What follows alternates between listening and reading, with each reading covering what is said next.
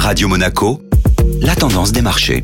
La Société Générale Private Banking présente la tendance des marchés. C'est avec Delphine Nichalet. Bonjour Delphine. Bonjour Julia. Après un gain de 3% la semaine dernière, la bourse de Paris débute cette semaine timidement. Et oui, l'indice parisien n'aura réussi à grignoter que quelques points hier et termine la séance sur un léger gain de 0,33%. La bonne tenue du marché parisien s'explique tout d'abord par la progression des secteurs bancaires et automobiles, mais aussi par l'absence des volumes de transactions qui permet de tirer les cours avec une mise de fonds dérisoire en 8 heures de transactions, seulement 1 milliard d'euros se sont traités sur la Bourse de Paris. Et puis c'est une semaine à haut risque pour les marchés financiers. Oui, cette semaine est sans doute la plus chargée du trimestre. Tout d'abord avec l'avalanche de résultats d'entreprises, parmi les publications attendues, celles de Meta, Alphabet, Apple ou encore Pfizer. La semaine sera aussi animée par des indicateurs économiques très suivis, comme les premiers chiffres du PIB américain au deuxième trimestre jeudi, ainsi que l'inflation et le PIB en zone euro vendredi.